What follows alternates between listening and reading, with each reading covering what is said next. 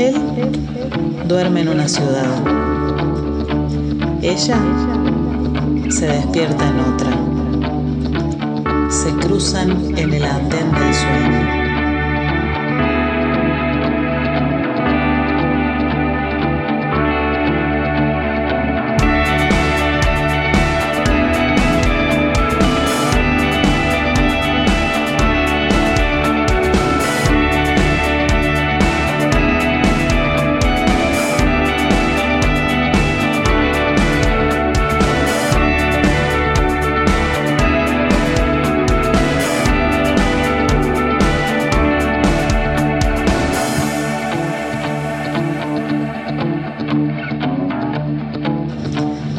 Dos soledades se abrazan en la noche, encienden un fuego, iluminan